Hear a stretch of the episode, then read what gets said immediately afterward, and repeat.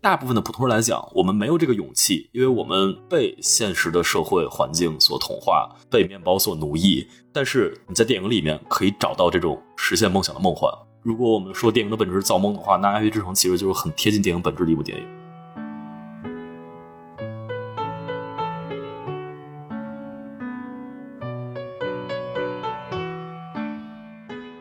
欢迎收听新的一期什么电台，我是西多老师啊，好久不见了。今天是我一个人的节目，那是不可能的。哎，那今天我们是请来了一个非常重磅的嘉宾。那既然如此呢，我就先跟大家介绍一下我们今天的嘉宾，来给大家打个招呼吧，郭老师。OK，Hello，大家好，我是那个《命运之下》Film Last 的，那可以叫主理人了，反正就是文案、剪辑、配音，基本上都是我在做。剪辑有另外一个贾老师在帮忙，然后反正就是我们两个做的号。对，就是这样。哎，郭老师，郭连凯老师呢，是咱们。中文视频电影解说界著名的万字拆解评书大师是吧？我的妈呀！对，是您开创了这个潮流啊！据我所知，呃，这个名字确实是我第一开始起的，但其实按理说，在我之前也有很多人这么做过，只不过我就是起了一个栏目名称而已。可能这个栏目名称比较好用吧，然后所有人都在学学这个栏目名称，然后结果就成了一个风潮，然后现在是被骂的风潮。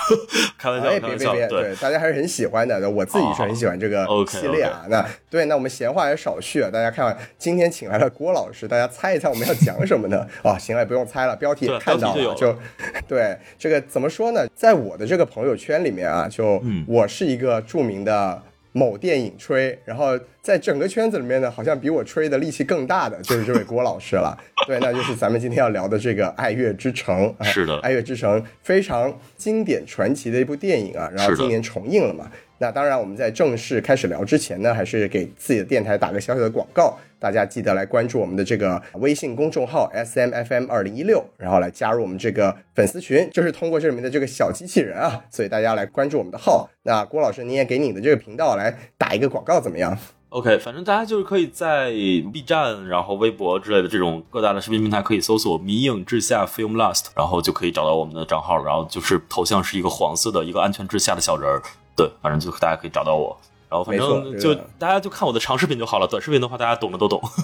哎，对，这个郭老师今年的商单啊，不，明年的商单 啊，就靠各位了。共同进步，共同进步。您瞧瞧，对，那咱们哎也闲话少叙了，咱们正式进入这个剧透环节吧。好了，没什么好剧透的啊。对，我们正式来聊今天这个电影叫《爱乐之城》啊。开始聊内容之前呢，还是简单的讲一下这个《爱乐之城》一些有趣的跟我们相关的小背景吧。嗯，就《爱乐之城》它是二零一六年上映的嘛，然后咱们这个什么电台啊，啊其实也是二零一六年成立的。然后我个人呢，第一次知道郭老师，其实非常有趣，是当年听一个有台的节目，郭老师是作为嘉宾参加这个节目的。然后当时啊，郭老师就是说，哎，他第一次在在这个威尼斯电影节看了一部电影，太牛逼了啊，看得特别的高兴啊，特别的喜欢啊，就是《爱乐之城》。然后我在那期节目之后呢，我就对，首先当然是对《爱乐之城》这部电影啊产生了非常大的兴趣，也留下了很深的印象。然后当时呢，当然也对这个表达清晰是吧？然后当然也是对这个能去威尼斯电影节的郭老师 表示非常的仰慕。嗯，主要是占据了一些地缘优势啊，当时在英国留学比较方便。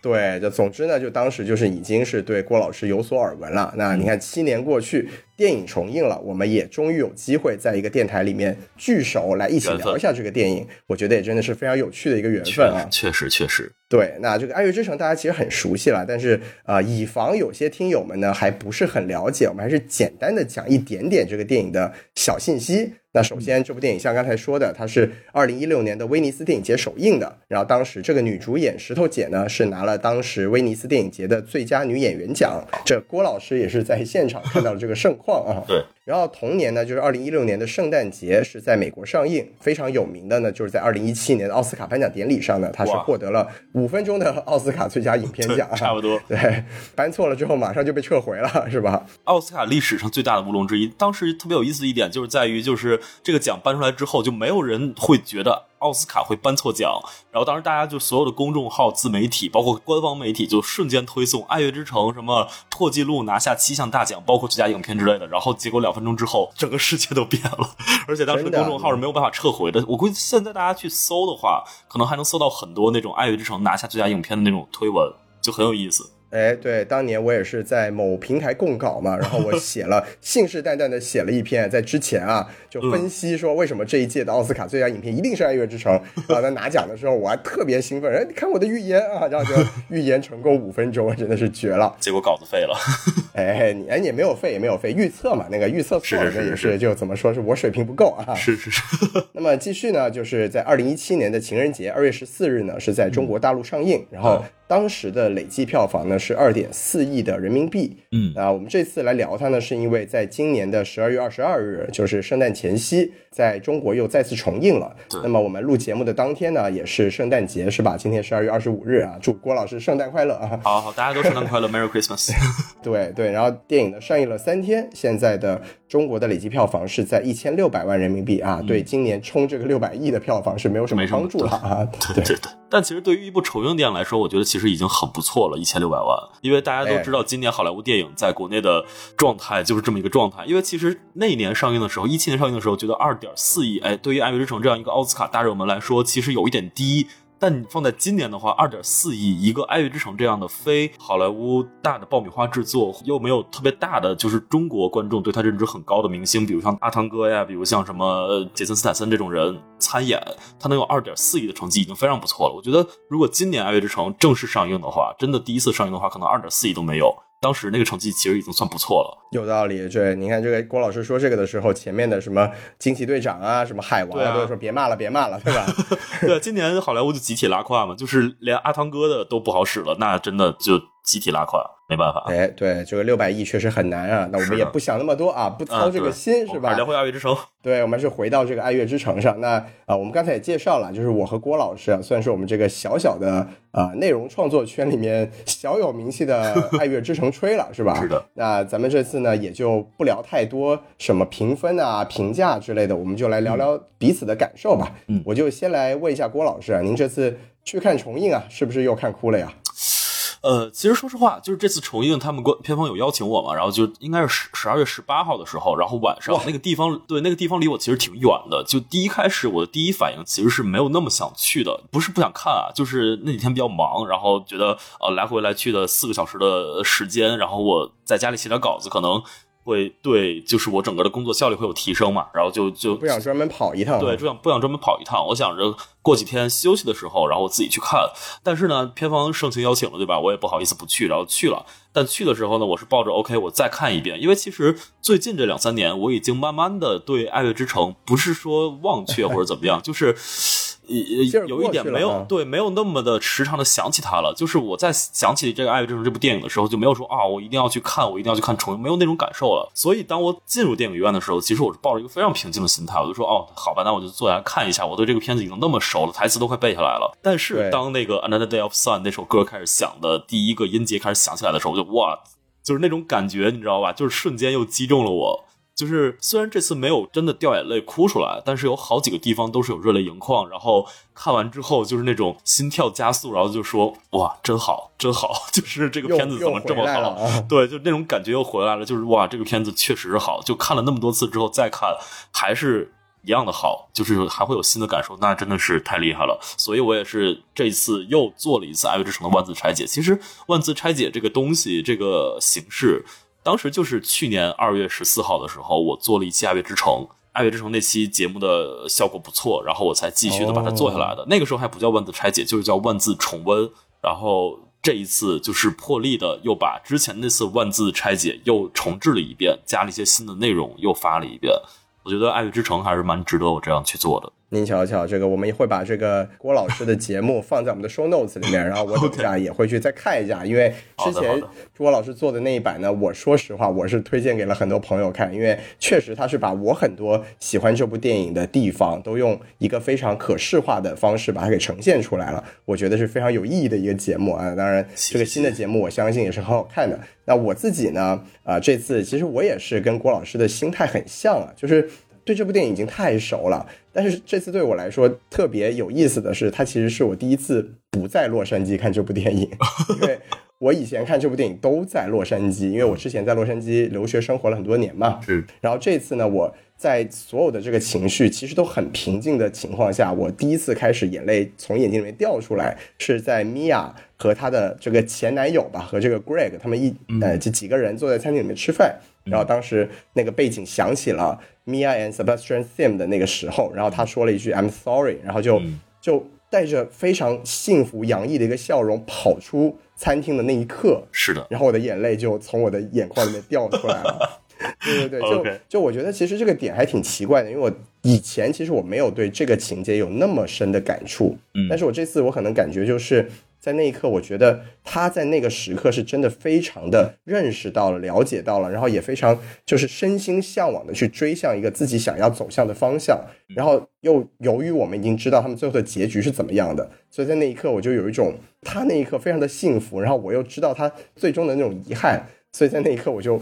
没有忍住，眼泪从那时候开始掉。然后，当然在在后面也是像郭老师说的，可能有个好几次吧，就是、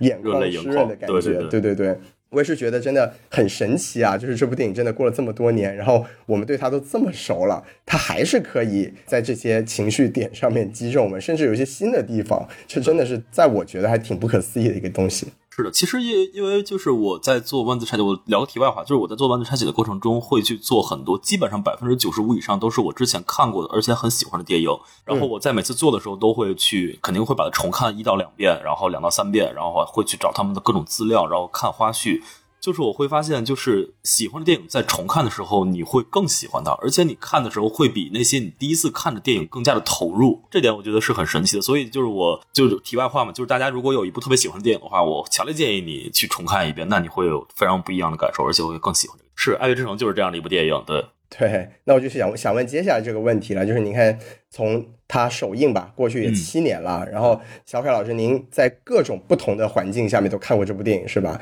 那这次您在中国重新再看这部电影，您有什么新的感觉，或者说有什么以前没有感受到的东西，这次能重新就是唤起你对这部电影的一些感情呢？就是我这次观察到了，因为这一次看的银幕比较大嘛，其实之前看的很多次，就是观影的条件都没有这次好，因为这次是在一个哦 Cinity 的 4K 厅里面看的，就它的无无论是银幕亮度还是银幕的大小，然后包括我这次坐的位置都比较好。然后之前看的，包括在威尼斯电影节看，其实也不是特别好的一个影厅，威尼斯电影节那个影厅也就就就还好啦，就是。能坐的人比较多，但是银幕的话就肯定没有 Cinity 这么高的规格。就是这次看的话，你会发现首先，它的胶片质感是非常非常明显的，因为最近就看《爱之书》之前，正好刚看完《海王二》，《海王二》就是那种很 对吧？就是它制作就是特效都不错，然后就是制作很好，然后就是你演员的毛孔清晰可见，包括这种细节，就整个就是一种数字化的。极致的特效的感觉，我就我就拿《海王二》举例啊，就是那种好莱坞的工业体系下的电影。然后，但是你看《未知城》的时候，你能明显的感觉到它上面的胶片的颗粒感，包括这个胶片的颗粒感之外的，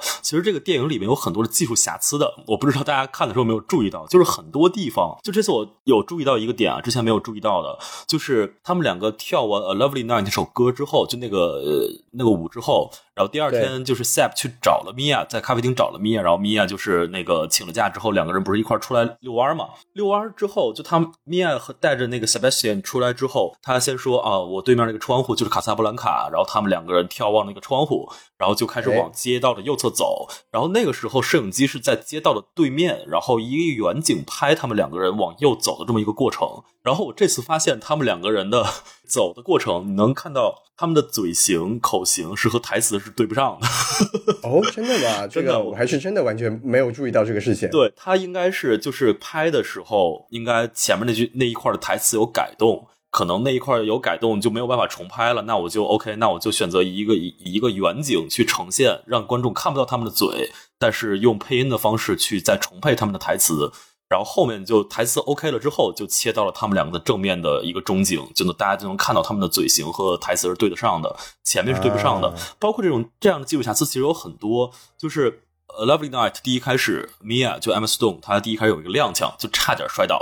就那个踉跄，其实我觉得是特别可爱的一点，就是可能如果是比较强迫症的导演吧，我觉得可能 OK OK，那我们这条就不要了，我们再拍一条，就是呃 OK，今天的天光不行，那我明天再来拍一条，拍一条完美的，但是。Damian 就留了这么一条，其实就很有意思，因为他们两个并不是专业的舞者，他们跳这这支舞的时候，而且他们有一种就是刚刚有一种怎么说，就是两情相悦的这么一种萌动和紧张。所以那一就刚刚有一点小小的那种嗯悸动出来的感情的悸动，就那那那种就是小小的踉跄，就是你在电影制作层面，OK，它是一个演表演的失误，但是你放在整个电影，包括整个环境，包括两个人的人物状态之下，它又是一个很可爱的一个失误。我觉得这点就很有意思。包括在他去那个 Mia 在唱那个 Audition 那一首歌的时候。他哎，那个绕过来，镜头很贴近他的脸的时候，有那么大概两三秒的时间，镜头是虚焦的，就他的镜头的焦点是没有找到的，就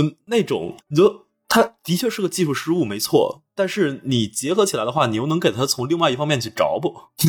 就他感觉就是哦，我要实现这种我讲述我的梦想的激动，导致我镜头有镜头语言上的虚焦。就虽然我们大家都知道这肯定是扯淡，其实大家它就是一个技术失误。没错，但是这种机缘巧合之下的感觉组合成这部电影，它的每一帧每一秒，我觉得就很就用一个很夸张的形容词来讲的话，我觉得就很梦幻。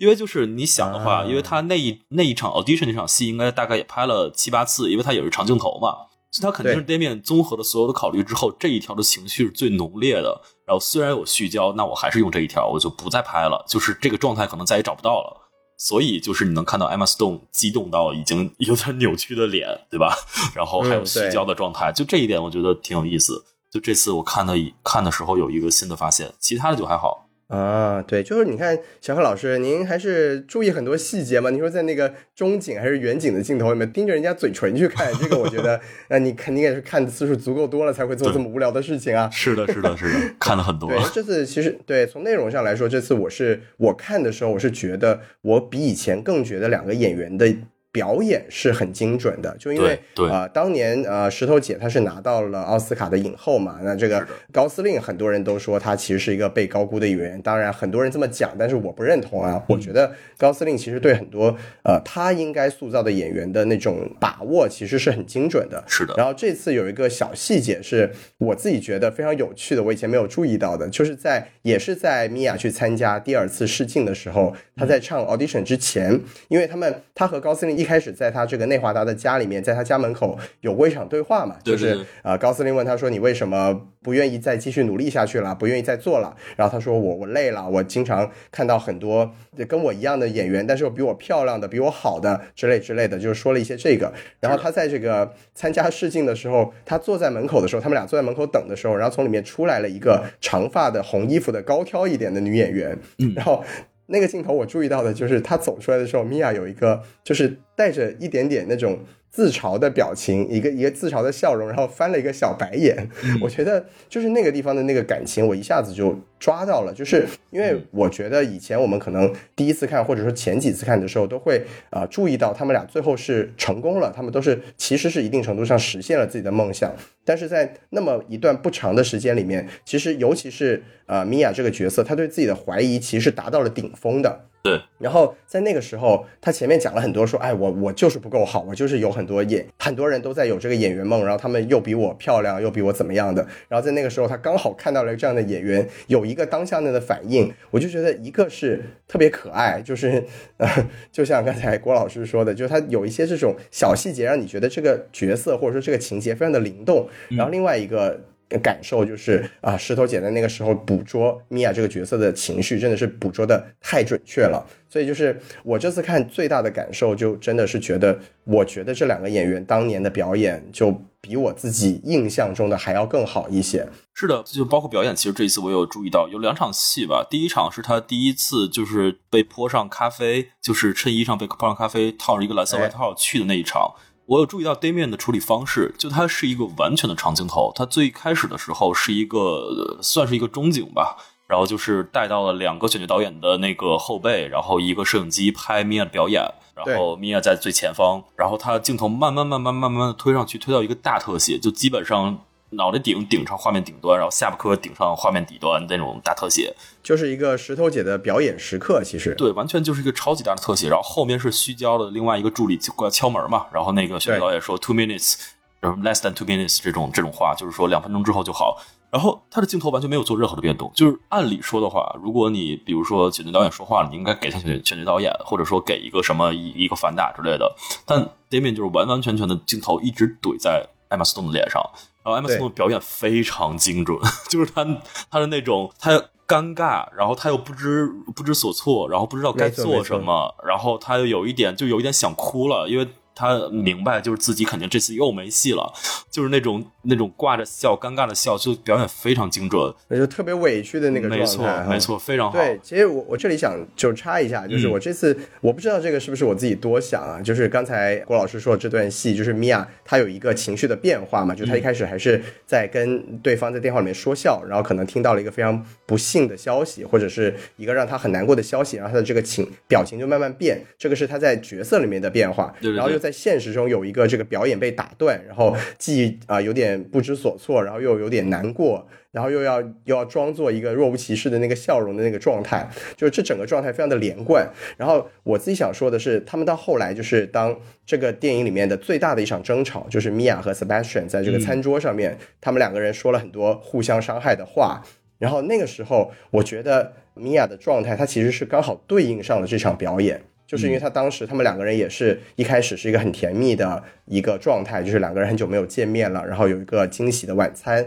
两个人在开心的聊天，然后结果慢慢的就是整个状态变得非常的激烈，两个人在互相的攻击，然后最后当塞巴斯蒂安说出那个很伤人的话，说啊，也许你爱我只是因为我潦倒的时候让你能让你自我感觉特别良好的时候，对对对，然后这个时候他就说了一句，说那个米娅就说了一句，Are you kidding？就是你在开玩笑吗？那时候他还是一个就是那种。带着笑容，但是已经有点不知所措，然后又有点难过，又有点崩溃，但是还是那种保持着一个体面的笑容的感觉，然后慢慢的再变成一个比较崩溃、比较难过的那个样子。我觉得就对应上了他前面的这一场表演，我觉得就。在这个时候，我的感觉就有一种戏里面有戏的那种感觉，就非常的神奇。是的，是的，艾玛斯通表演真的很不错，而而且还有还有一个点，就是在于在那个他的舞台剧表演完了之后，他自己一个人独坐在后台，然后本身就已经很崩溃了，因为没有人去看，而且 Sap 也没有出现，然后旁边另外两个有两个看完剧的观众边走出门边聊天，然后说他根本就不够好，然后那个破窗户是什么玩意儿，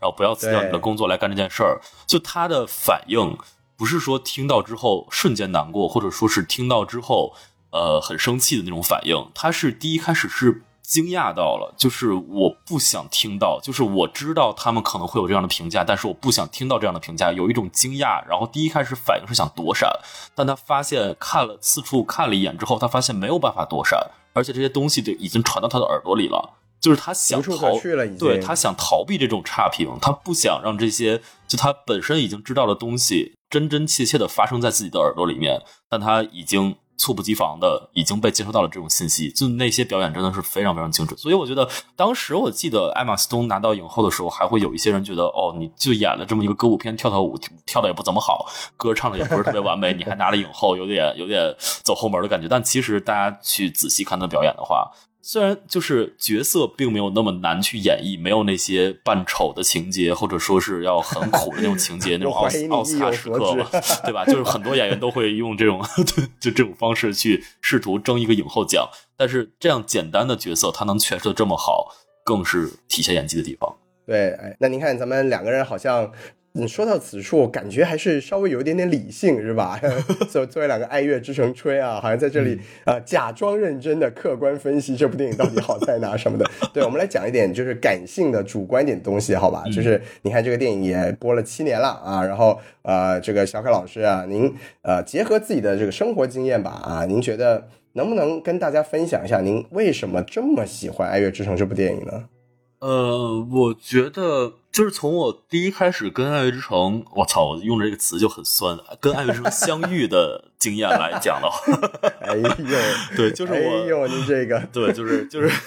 就我当时是参加威尼斯电影节嘛，然后《爱乐之城》当年是开幕片。然后我对威尼斯其实是一个抱着一个去玩的心态，我对里边的大部分电影其实都不太感兴趣。就一六年的那时候啊，就现在想想，那年威尼斯其实挺强的，包括降临什么的也都在那一年。对啊，这个就就就这个题外话，就是您看七年过去了，然后除了一九年的这个复联四的所谓的电影院最后一次狂欢之后。啊，真的好像原创电影什么的，我们真的很难数出几部说是的在感官上或者说在这种情绪上还能超越《爱乐之城》给我们带来的这种感受的。是的，就是那一年威尼斯其实挺强的，《爱乐之城》，然后《降临》《夜行动物》，然后还有《血战钢锯岭》什么的。《血战钢锯岭》当时我都是觉得啊，一个好莱坞破片有什么可看的？我不去了，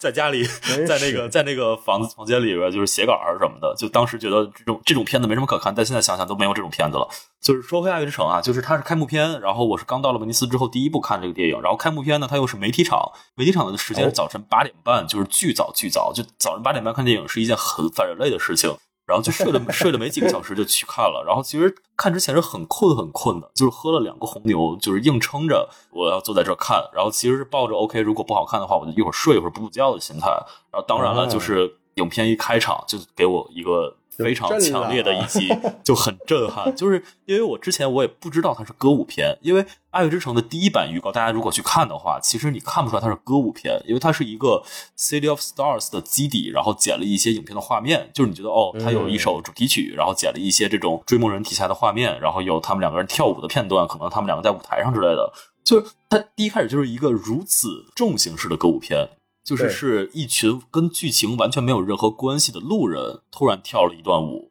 就这种情节是非常非常重度歌舞片的一一种一种展现手法。然后它又是对又又是这么好听一首歌，然后一上来就是这么长的一段长镜头，然后颜色又这么的绚烂多彩，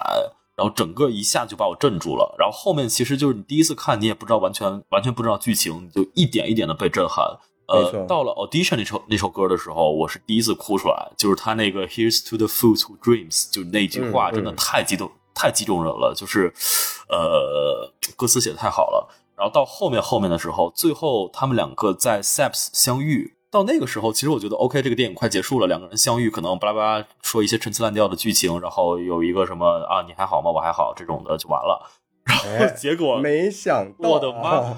就是他，他开始弹钢琴，然后又转回到了 J.K. Simmons 当经理的那家饭店的时候，我想到，我操，他怎么又来到这儿了？这是一个什么什么状况？然后 Mia 上前说：“I just heard you play, and I just wanna…… 呱，俩人亲上了。”我说：“我操！” 然后就就整个就爆炸了。然后后面你就是七分钟的一个。完全你就是不知所措的在接收那些信息轰炸的这么一个状态，没错没错。就你完全不知道他后面会以这样的一个方式去结尾，然后他的那种方式又那么的极致，然后又那么的绚丽多彩，然后然后你还一直在 call back 之前的剧情，给你一条 what if 的线，对。然后你到最后的时候，你就真的我我当时看那最后七分钟的时候，真的就是基本上没有。看清楚多少画面，就是几乎就是边哭边看，就简直疯掉。为什么你的眼中常含泪水？对，那个真的是当时真的是疯掉了。然后八点钟那场结束之后，差不多是快十点半吧。然后十一点的时候有第二场，第二场还是《爱乐之城》。其实第二场十一点的时候，我应该是去看另外一个片子的，去看另外一个主题赛电影。然后结果我就觉得去他妈的另外一个片子，我我要再看一遍这个《爱乐之城》。然后直接排队背靠背又看了一次。所以就是在《爱乐之城》全球首映的第一天，我背靠背看了两次《爱乐之城》，应该是全世界为数不多的人。然后后面反正就是因为那个时候看完之后，你看完这两次之后，你就没有机会看了。就是当时其实我是特别希望《爱乐之城》能拿威尼斯金狮的，因为你如果拿了威尼斯金狮的话，它是会在颁奖典礼之后再放一次。结果那年不是《爱乐之城》，然后就没拿嘛，然后就没有机会看第三次。然后从八月份到十月份这段期间，就是很痛苦、很难熬，因为你。脑海里无时无刻都在想这部电影，结果这部电影能够给你看到的物料只有两个预告片，当时甚至都没有发原声，原声好像就只发了一首《City of Stars》，就完全没有原声，就是你脑海中一直围绕着什么《Someone in the Crowd》啊，什么《Another Day of Sun》啊，什么《Audition》这首歌这些歌的旋律。但是你没有机会听到它，就是很这也您这也是凡尔赛了。就当时脑子里面能想这些歌的人，全世界也就你们那一批。对，反正就是很抓耳挠腮的，然后抓心挠肝的。然后呃，再再下一次看是十月份的伦敦电影节，当时我在伦敦嘛，然后伦敦电影节放了一场全球呃全英国首映，应该是。然后那一场看完之后，等于是第三遍。然后接下来就是在国内的首映场，国内上映之后再看，然后蓝光出了再看，然后后来还看了一次一八年的时候看了一次在人民大会堂的现场配乐版本，就是在人民大会堂那个这个版本的。对对对对，是当音乐会在卖的，就是后面放着那个电影的画面，然后现场配乐去配那个、哦。呃电影里面的配乐，就那个版本其实不太推荐啊，就是现在当然现在也没有了，就是他那个演出的其实挺糟糕的，就是因为对于我我这种就是对《爱之城》已经非常熟悉的人来说的话，就他现场演奏稍微有点小瑕疵，进晚了一点，进快了一点，就会很影响我自己的观感，所以那一版就一般般了，我觉得。然后反正就是陆陆续续的，之前就看了十一二次，然后这次是第十三次，嗯，差不多这就是我跟《爱乐之城》的一个故事。然后我记得当时《爱乐之城》在国内上映的时候。一六年首映完威尼斯电影节的时候，我就是我跟你们有台录了一期节目嘛，然后当时还给深交、给环球银幕，然后给自己反正写了很多的稿子。就《爱乐之城》，我应该产出了。就不算这两次万字拆解，我就产出得有两万字的内容了。之前，然后包括就上映之后，还写了各种各样的盘点的盘点的一些致敬的梳理啊，然后各种各样的乱七八糟的。然后包括还就是《爱乐之城》上映之后，我记得当时还有一波小舆论，就是骂这个片子是烂片的。然后我还就是跟那些人对骂，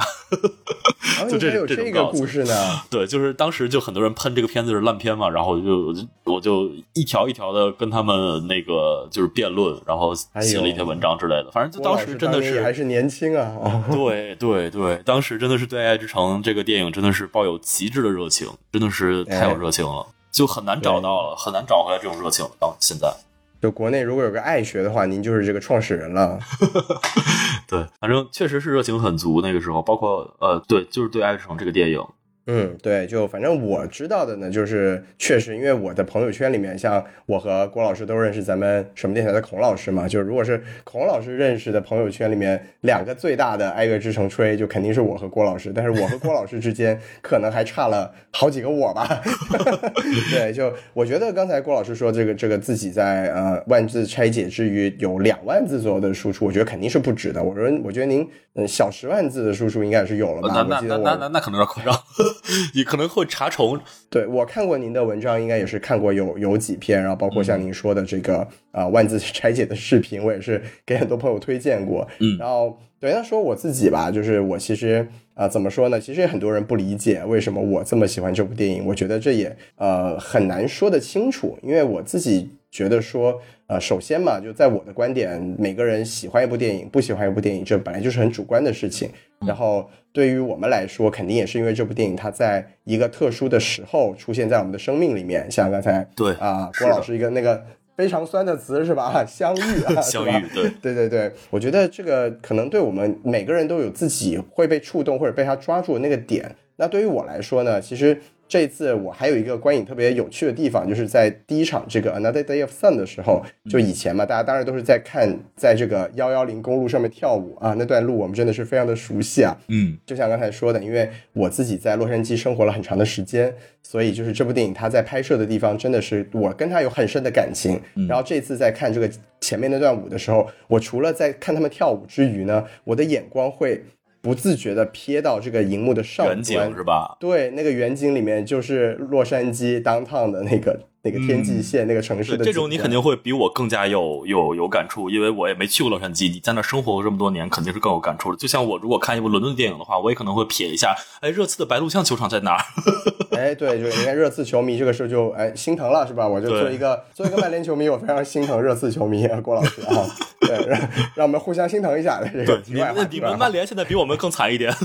哎，是我们曼联是不可不可战胜的，不不不提了不提了 对对，聊回来聊回来。来，咱们咱们说回来这个爱乐之城的事儿，对，然后我呢就是怎么说？因为一六年在对我来说也是挺有纪念意义的一年，当年、呃在洛杉矶这个城市，然后我觉得从一六年开始，然后我其实是从一七年开始我才正式给一些平台供稿，然后也算比较正式的进入喜欢电影、爱好电影的这个圈子里面，然后包括就是在洛杉矶生活了这么久，在那个地方大家都知道洛杉矶是好莱坞的所在地嘛，然后这部电影它之所以有那么多所谓梦想的共鸣，也是因为洛杉矶这个城市它是有很多这种啊、呃娱乐行业的、电影行业的，或者说像里面说的音乐行行业、诗人啊什么的这种追梦人。呃，来自全球的追梦人聚集的一个城市。然后我觉得我在这部电影的触发之下，我进入了电影这个世界，然后我自己也成为了电影行业的一个追梦人。就虽然说我们和这种演员啊，或者说编剧啊这种最直接的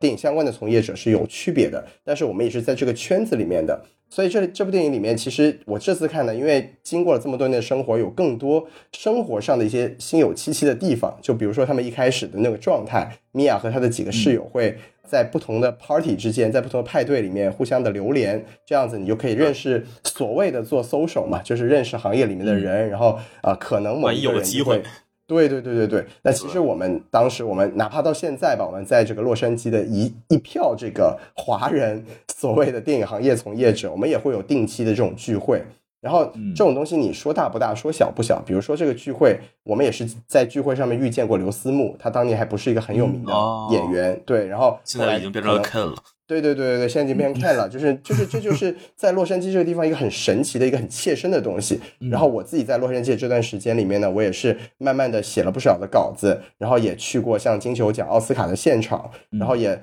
在我们二二零一六年看完《爱乐之城》，然后我二零一七年就因为这个《银翼杀手二零四九》的机缘，我就采访了高司令，Ryan Gosling，嗯，对对对，像这种啊，整个自己的人生里程跟这个《爱乐之城》这部电影，它形成了很多共鸣的地方。然后我自己也是对这部这部电影里面表现的一些所谓的爱情和梦想，包括人生选择，包括人生遗憾的这种主题，我觉得我非常的有共鸣。所以就是我自己在好几次看这部电影的时候，我都觉得这里面的故事虽然我们当然没有那么那么有才华，也没有那么的浪漫，但是它里面总是有一些场景和一些片段是可以映射到我们自己的生活的。是的，就是呃，其实这一点也是我这一次做万字再拆解《爱乐之城》的一个 最想 就是强调的一点，就是为什么过去了七年，它《爱乐之城》依旧值得我们走进电影院去看它。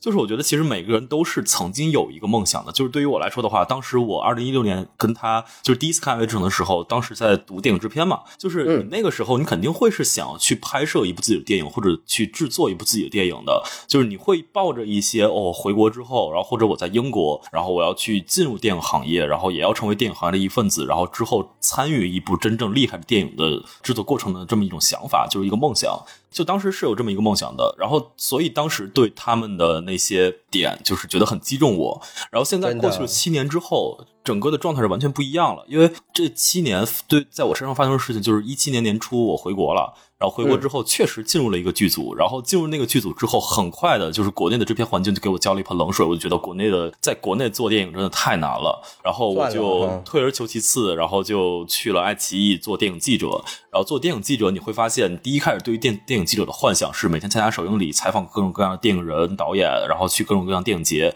但是去了之后，你会发现又不一样。你会发现自己变成了一个娱乐记者，就是你是慢慢的在这个过程中被这个社会以及这个环境所同化的。然后再到二零年的时候，我把电影记者的工作辞了之后，然后做了 UP 主。其实做 UP 主也是一个被呃，我觉得也是一个被同化和自我同化的过程。就第一开始做的都是自己觉得哦，这个特别好的电影论文 film essay 这种这种级别的节目，然后发现哦，那确实是你这一直这么做，真的是没有人看，你没有办法坚持，因为现实就是你理想中的理想中的东西，但确实很好。但是面包也很重要，就是 你还是要考虑到，你做了，你如果你在这上面付出了一年的时间，然后还没有任何起色，你能够从这上面赚得的钱，甚至连五位数都不到，就整个一年加起来的五位数都不到的时候，那你就没有办法继续做下去，你最后还是要回去找工作，找一个能够养活自己的工作，那肯定就要，如果我想还想做下去这个账号的话，那肯定做一些修改。其实万字拆解就是我一个比较。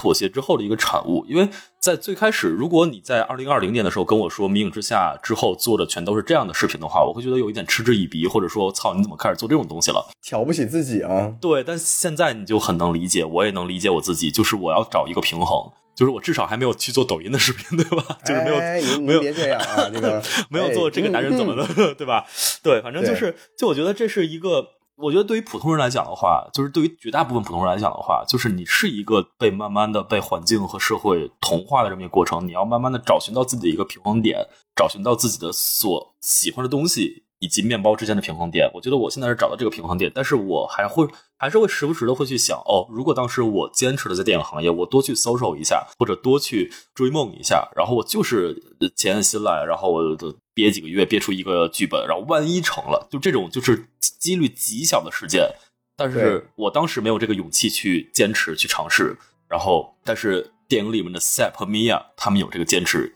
有这个坚持，有这个勇气去尝试。像米娅的话，她憋了几个月，自己花钱在一个剧院租下一个剧院，然后结果就只有十个人左右去看，然后等于就是自己亏了一笔钱，给自己演给自己看。对于她来说，就是觉得哦，我完完全就这次亏亏大了，然后我就回去了。但是就是有这么一个零星的机会，因为那场戏之前有一场戏，他在坐在那个中餐馆里面发邮件，然后发邮件上面全是全都是他认识的选剧导演，然后他发了那群发邮件之后。真的有一个人来看了，然后看了之后，真的就再找他了。其实这就是你无数次努力之后，终于换来了这么一点零星的回报的希望。然后他抓住了这个希望。就这种事情，就是你看起来的话，你会觉得很梦幻，很像一个，就像一个剧本。它确实是一个剧本了，就像一个童话故事一样。但是，对吧？其实很多人，无数无数的，就是电影人的经历也告诉我们，其实很多人都是这么过来的。包括 Emma Stone 也是这么过来的。Emma Stone 本人，他也是十五岁的时候跟着自己的妈妈。来到洛杉矶，然后一点一点的试镜，然后从第一开始演的都是那种就是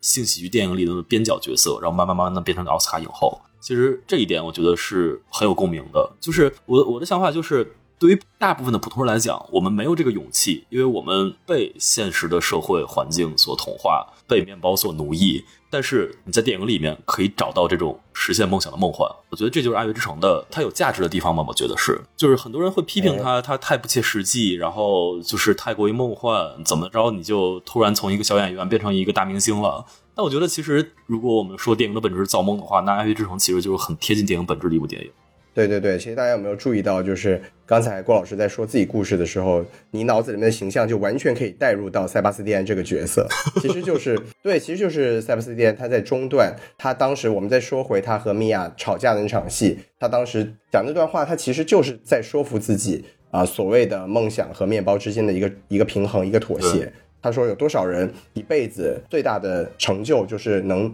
在一件成功的事情里面成为他的一份子。对，哪怕说他那个时候他其实演奏的音乐他自己并不认同，但是他觉得我还是在弹奏这个爵士乐，然后我现在成功了。对当时的来他来说，他觉得似乎就可能对他来说是一种对自己的一个呃怎么说洗脑吧？对对对对的洗脑吧？对，但就是其实就是像刚才郭老师说的，就是对所谓现实的一种妥协啊，一种被同化的一个一个过程。那我说回我自己吧，就是其实也是一样的，就是我我自己啊，其实这一次看的时候，因为我我也是在出于各种原因吧，我去年回到了国内嘛，然后我也是在这个这次在国内看这部电影的时候，第一次不在洛杉矶看这部电影的时候，我最感触的一个场景，其实是在这个米娅，就是刚才郭老师说他演完自己的那场独角戏，然后没有几个人来看，他自己也没有办法支付这个剧场的钱。然后他跟这个没有来到现场的塞巴斯蒂安到最后在剧场门口大吵一架，然后他就说我要我要回家了，I'm going home，I'm going home home，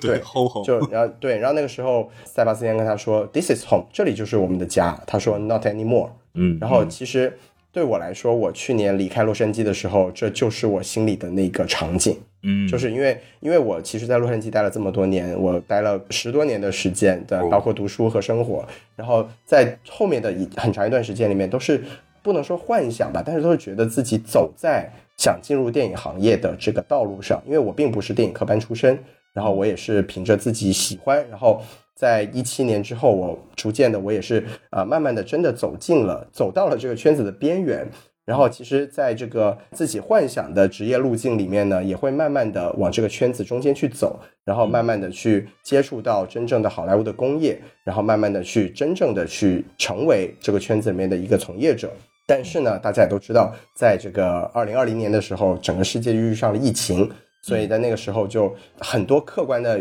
原因，当然也包括自己能力的不足啊，对，就对对，就导致这个所谓的自己梦想的一个职业路径呢，呃，受到了很多的阻碍。然后在大概两三年的挣扎之后呢，我也是最后选择了回国。所以就是这次看到这个呃米娅，她当她真的在那一刻，可能她下定决心放弃了她追逐了六年的梦想。但是他回到了家乡之后，他得到了一个机会，而且更重要的是，他身边有一个这么理解他的。其实他们两个人的关系，就他们俩会在身上看到很多彼此自己的影子，就他们是会在彼此迷失的时候，把彼此拉回到这个追逐的梦想上的那个人。就是当 Sebastian 他已经沉迷在这个乐队的成功里面的时候，是米娅告诉他说，这个不是你自己的梦想，当然是用了一个可能比较。激烈的一个方式吧，就两个人到最后闹得不欢而散了。那当这个米娅她自己放弃了这个做演员的梦想之后，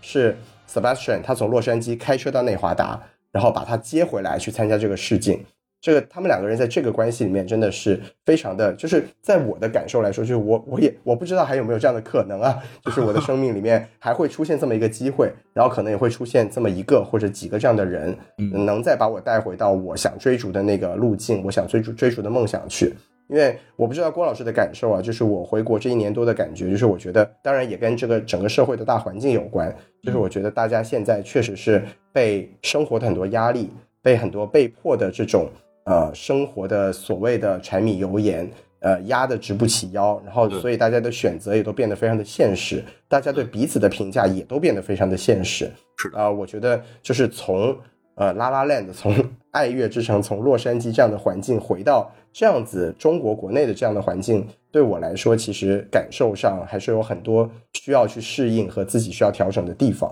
然后，当然我们在看这部电影的时候就。郭老师刚才说的特别好嘛，电影就是造梦的一个一个场景，那我们就希望在这个梦境里面能看到自己的梦想也有实现的那个可能啊，或者在未来我们自己也可以成为一个梦境的一部分，就是这就是这部电影可能时隔这么多年还是能让我们心有戚戚，还是能让我们就是在一定的。场景下泪流满面的一个原因吧，是是，就是因为确实你刚才说的点很对，就是现在的社会环境就是太大家都太趋趋向于利益与现实，这个我觉得都很好理解，因为现在就是你即便你想趋向于利益或者现实的话，可能现实都不会给你这个机会，大家都是拼命的在活着。就对于很多普通人来说的话，对您的商单接到没有啊？这就很好理解嘛，就是 B 站 UP 主的大家的那个生活状态，大家都知道啊。反正就是确实是这样，所以《爱乐之城》这样的一部电影，嗯。怎么说呢？就是还是那句话，电电影是造梦的艺术。就是无论你处于哪种状态，你还是在追梦，或者说是你有梦，你在试图去坚持它，或者说你已经完全的放弃了你的梦想，向现实妥协了。你去看这部电影，其实都会有一个比较不一样的感受，就是会在不同的阶段会有不同的感受。然后包括其实咱们两个都没有提到爱情的方面，其实很多人喜欢这部电影是喜欢他们的爱情那条线。所以这样的一个 bad ending，其实也可以算是电影史上比较经典的一个情绪很复杂的一个 bad ending。就两个人都实现了自己的梦想，他们两个人的梦想就是我想当一个演员，成功的演员。然后 Seb 就想我想开一家爵士乐酒吧，大家想谈什么谈什么，想什么时候谈什么时候谈。然后我要把我那些破烂玩意儿，什么谁谁谁坐过的椅子，谁谁谁尿过的地毯。都放在里面，然后最后他确实是，对，是他姐姐开玩笑，就是他最后真的实现了，就是他们两个虽然没有在一起，但他们都成为了更好的彼此，就是互相成就着，成为了更好的彼此。其实，在虽然在社会认同上 sep 只是一个酒吧的老板，但是 Mia 是一个全球知名的大明星，但是对于他们来说，其实他们都实现了自己当时最终极的那个梦想。我觉得这就是最好的一个结局。哎，对，就说说回爱情这个事情，就刚才我们一直说这个电影就是造梦的艺术，那这部电影它就《爱乐之城》这部电影，它更可贵的一个地方就是它在梦里面还造了一场梦嘛，嗯，就是它这个电影本身它实现了所谓的两个人的梦想的这个梦，但是它在电影里最后的那段蒙太奇里面，它是把爱情的这这个梦想。也重新的造出来，这个梦境也重新的造出来，就是我觉得这个也是很厉害的一个地方。就是这部电影，它在呃追求梦想和追求爱情两个层面都可以给到我们一些寄托和展望，然后也可以都让我们有感动的地方，这个也是很了不起的。是的，其实最后的一条 What if 线就相当于就是我 Mia，然后去巴黎参加那个电影的拍摄，然后 Sab 也跟着我一块去，然后在巴黎各种的爵士乐酒吧，然后开始打工干活，然后最后 Mia 成为了全世界知名大明星，然后 Sebastian 就是她的她的老公，贤内助呗啊。对，就是 Sab 就没有开爵士乐酒吧，然后爵士乐酒吧是另外一个人开的，他陪着他去到了那个酒吧，然后结果对，其实其实你如果你这么去想的话。它一方面就是三个事儿嘛，就是 Seb 的梦想、Mia 的梦想以及他们两个之间的爱情。第一条线就是电影中的现实那条线，就是两个人都实现了自己的梦想，但他们的爱情没有实现。但是最后那个 What If 的那那个七分钟的蒙太奇里面是 Mia 实现的梦想，两个人会拥有了爱情，但是 Seb 的梦想破灭了。没错，没错，没错，说就是太好了。三者只能得其二，就是很很纠结，就没有办法，真的是没有办法让他们三个都三三全三全，没有是的，办法。是的，是对。其实我觉得这部电影就是在他们争吵那场戏的时候，也是也是有一个可能是小小的暗线吧，就是因为当时 Sam 是有邀请米娅说，哎，你可以你可以跟我一起走嘛，你可以去我演奏的地方去排练。嗯，对，其实你要是按照这条线来走的话，可能到最后就是 Sam 他能开自己的酒吧，但是米娅就没有办法实现自己的演员梦想了。他成为了我觉得 Sam 真的是的妻子。对对对对对，就我真的觉得，就是从这个层面上来说，这个电影这次重新看，又给我带来很多新的这种梦境中又制造梦境的这种感受。是的，而且其实我觉得这个片子梦境之中也藏有现实，就是呃，我这次有呃有一个新发现啊，就是之前没有注意到的一点，就是在于电影的前半段是歌舞片形式非常重的一段，《A Lovely Night》、《Someone in the Crowd》，然后《Another Day of Sun》，然后包括《City of Stars》那首歌，他在那个码头唱的时候，也是一个歌舞剧的歌舞片的一个形式，就很多都是歌舞片的形，一一个小时之内塞下了四五首歌舞剧的歌，但是从他们两个人合唱《City of Stars》之后，再到 Audition 这首歌，中间大概有四十分钟是完全的现实拍法，就没有任何一首歌的出现，没有任何一个歌舞桥段的出现了。就那一段是哎电影中最现实的一个部分，就是 Fall 的那一个部分，秋天的那一个部分。我觉得这一点虽然就是一个编剧上面的一个小小的一个技法，但是就是你看透这一点，看到这一点之后，你会觉得哦，它这个结构弄得还是蛮清晰，而且就是蛮有琢磨的意味的。哎，对，就是不得不说，当年只有三十一岁的这个达米安真的是有点可怕了哈。是，然后后面几年我们就，反正我其实我后面他几部片子我还是都很喜欢，《巴比伦》我也非常喜欢，但 但就是在奖项跟票房上确实 flop 的很厉害。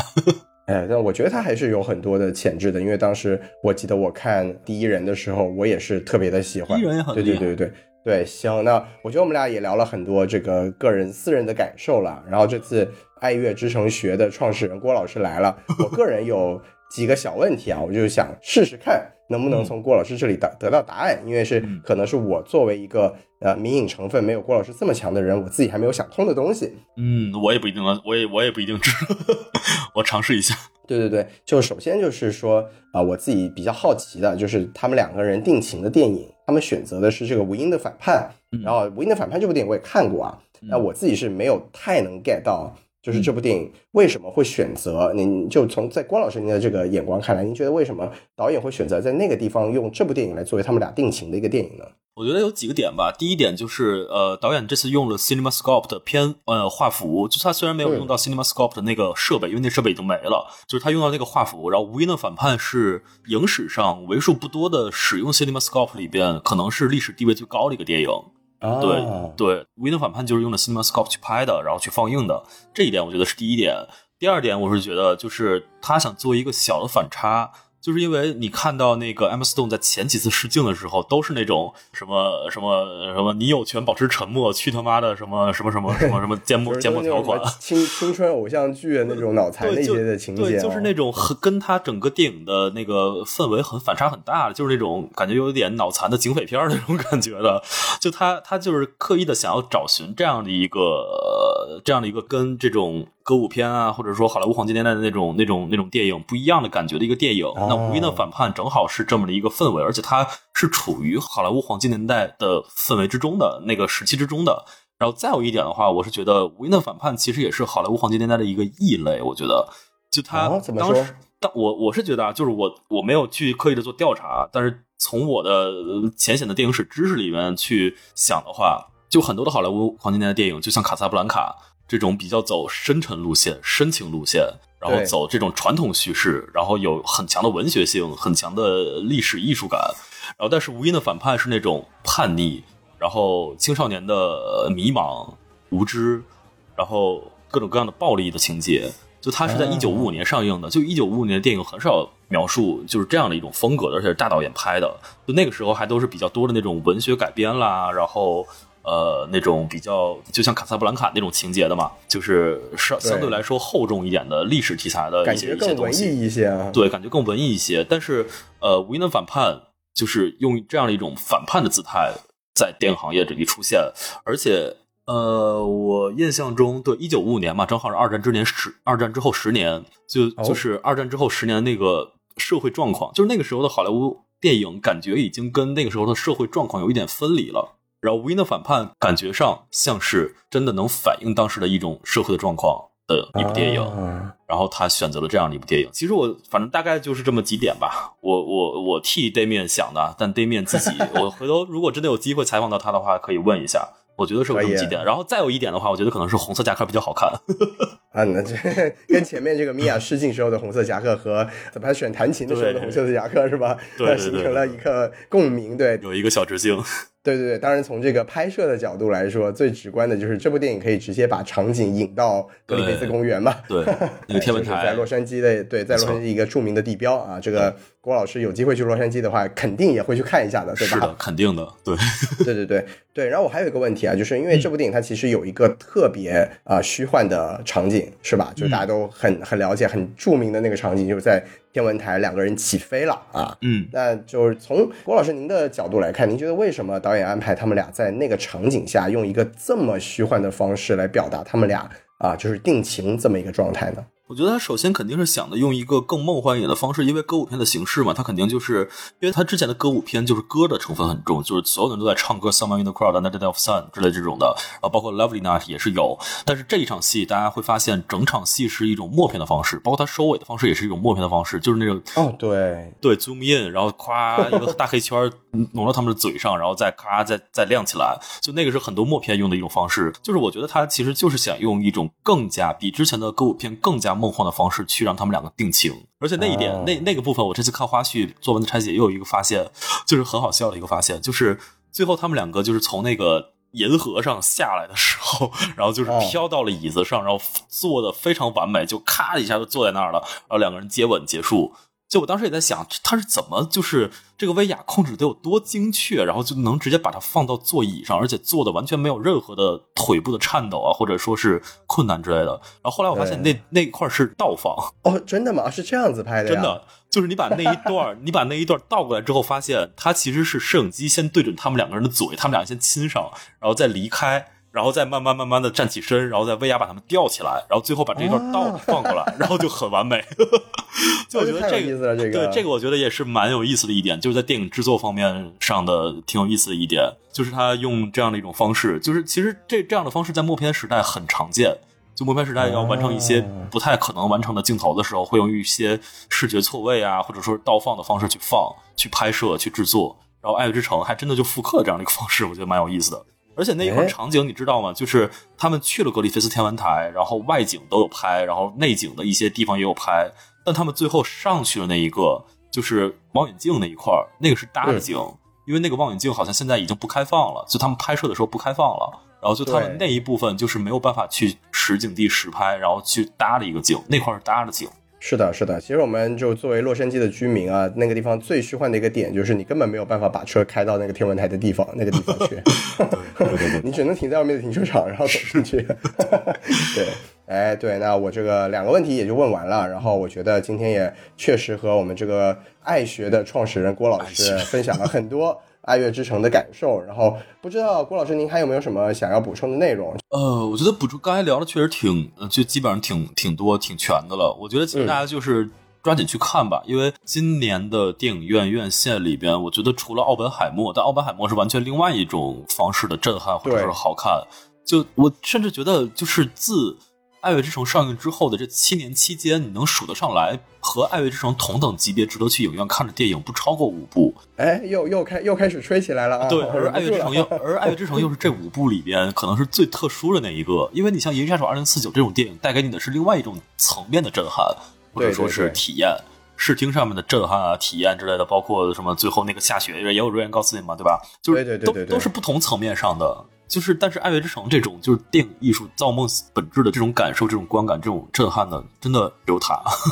真的只有他。嗯，确实确实，就是到最后我们还是成为了一个荐片环节。虽然这个电影确实也不需要我们再推荐了，就是对不需要喜欢的人都很喜欢吧？我觉得，哎，最后我不妨，我觉得我再跟郭老师请教一个问题，就是您当年毕竟有一个这个跟这么多人对喷的经历嘛。我觉得您现在回看的话，您觉得那些不喜欢这部电影的人，您觉得他们不喜欢的原因主要是什么呢？我觉得有两部分人吧，第一部分就是完全接受不了歌舞片的这种形式的人，这种我们就抛下不谈了，因为确实有人完全接受不了这种的。然后第二种的话，就是他会觉得这个电影第一电影的情节很简单。其实这部电影，如果你去分析它的剧本和情节的话，确实很简单。两个人的相遇，没错，就是一种非常非常典型的罗马假日式的，然后一夜风流式的男女主角的一个欢喜冤家式的见面，然后再到相爱，是的，然后最后再分开的这么一种方式。就它确实很简单，然后追梦的那一部分又很，我就是如果我们用一种他们的那种语境之下的形容的话，很儿戏。就是你参加了一个事情之后，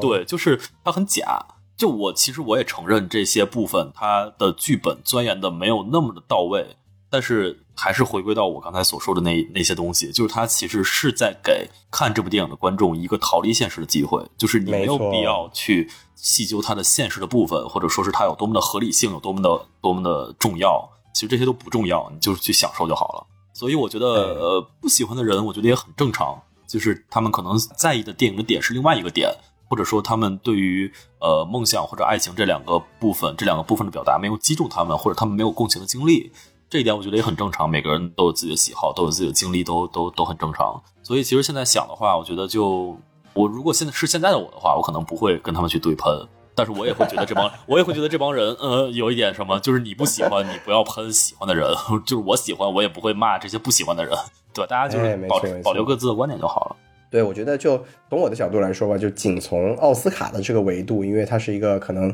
大众最了解，也就知名度最高的一个维度吧。你看，你看，这是一七年当年的三强是。爱乐之城、月光男孩和海边的曼彻斯特嘛，对对，然后我觉得这三部电影吧，就可能月光男孩其实当时在美国的声声望还是很高的，但因为这个黑人的话题在我们国内的语境啊，毕竟能共情的人是很少的嘛，是的。但是就我们从当年这个三强的角度来说，接下来的这六七年间，好像奥斯卡真的就没有出现过。这么强的一个竞争的状态了，我觉得确实在当时的那个语境下，我们呃看到了几部很好的电影，然后像这次有机会重新去电影院看《爱乐之城》啊，虽然确实我不得不说啊，就是在国内观影的这个呃礼节啊或者氛围上来说，会有很多啊不尽如人意的地方，对，也很正常了，国内就是这样。对对对，但是还是说回来嘛，就是我觉得我们现在有机会重新再去大荧幕看这部电影。我觉得真的是一个非常非常好的，在现在可能大家生活上多少都有一些不如意，或者有一些就是希望有更好、更需要梦幻的时候，它的出现其实是一个非常好的时机。然后也希望更多啊喜欢电影、喜欢《爱乐之城》，就不管有没有看过吧，我觉得都是值得再去啊电影院里面去欣赏一下的。就我觉得真的是说了这么多吧，就是《爱乐之城》值得哈，值得我们值得值得值得值得郭老师吹了七年，是的，非常值得。对对对，那好，那我们聊到此处也就差不多了，那就非常感谢郭老师今天来参加我们什么电台的录制，然后也希望就是以以后有更多的机会再邀请郭老师来我们什么电台一起做客啊。然后节目的最后当然还是啊，希望大家来加我们的微信公众号 S M F M 二零一六，然后有这个小机器人啊，非常像真人的小机器人，把你们拉进我们的粉丝群，和我们一起互动。这期节目呢，也希望大家喜欢的话呢，可以大胆的去啊转评赞，是吧？如果能打赏的话，也更好了。然后除此之外呢，当然也。大家一定要去关注啊，郭老师的这个《迷影之下》啊，非常的精彩啊！谢谢啊，说不定就是过一段时间就变成抖音号了啊！大家抓紧时间去 抓紧时间珍惜珍惜现在还有节操的郭老师。对，好，那就最后啊，感谢大家听到此处，也感谢郭老师的做客，我们下期节目再见。好的，再见，拜拜。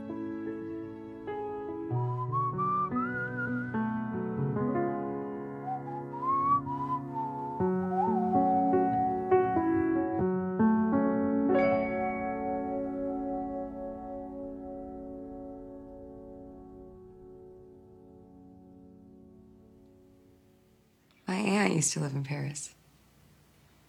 I remember she used to come home and she would tell us stories about being abroad. And I remember she told us that she jumped into the river once, barefoot. She smiled, left without looking. and tumbled into the sand. The water was freezing. She spent a month sneezing, but said she would do it again. Here's to the ones tree.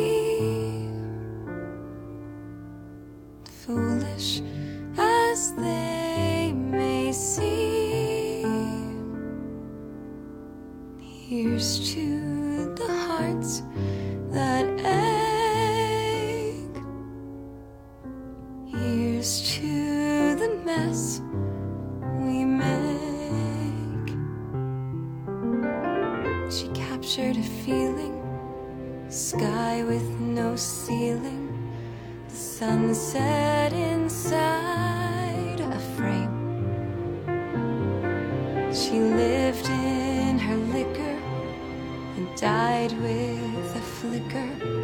I'll always remember the flame. Here's to the ones who dream foolish.